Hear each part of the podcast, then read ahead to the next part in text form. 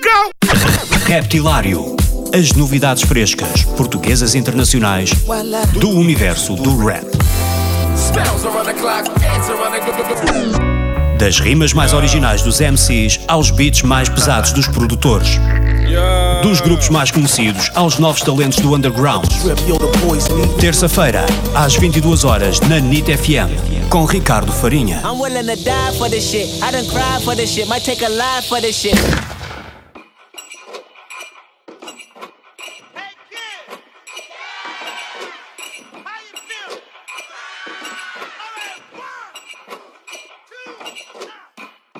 Esta semana arrancamos o Reptilário com o novo álbum de Tyler the Creator, um nome que não precisa de apresentações.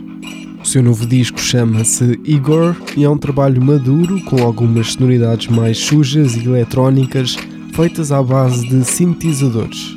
Tyler canta mais neste projeto e entrega toda a sua alma aos ouvintes.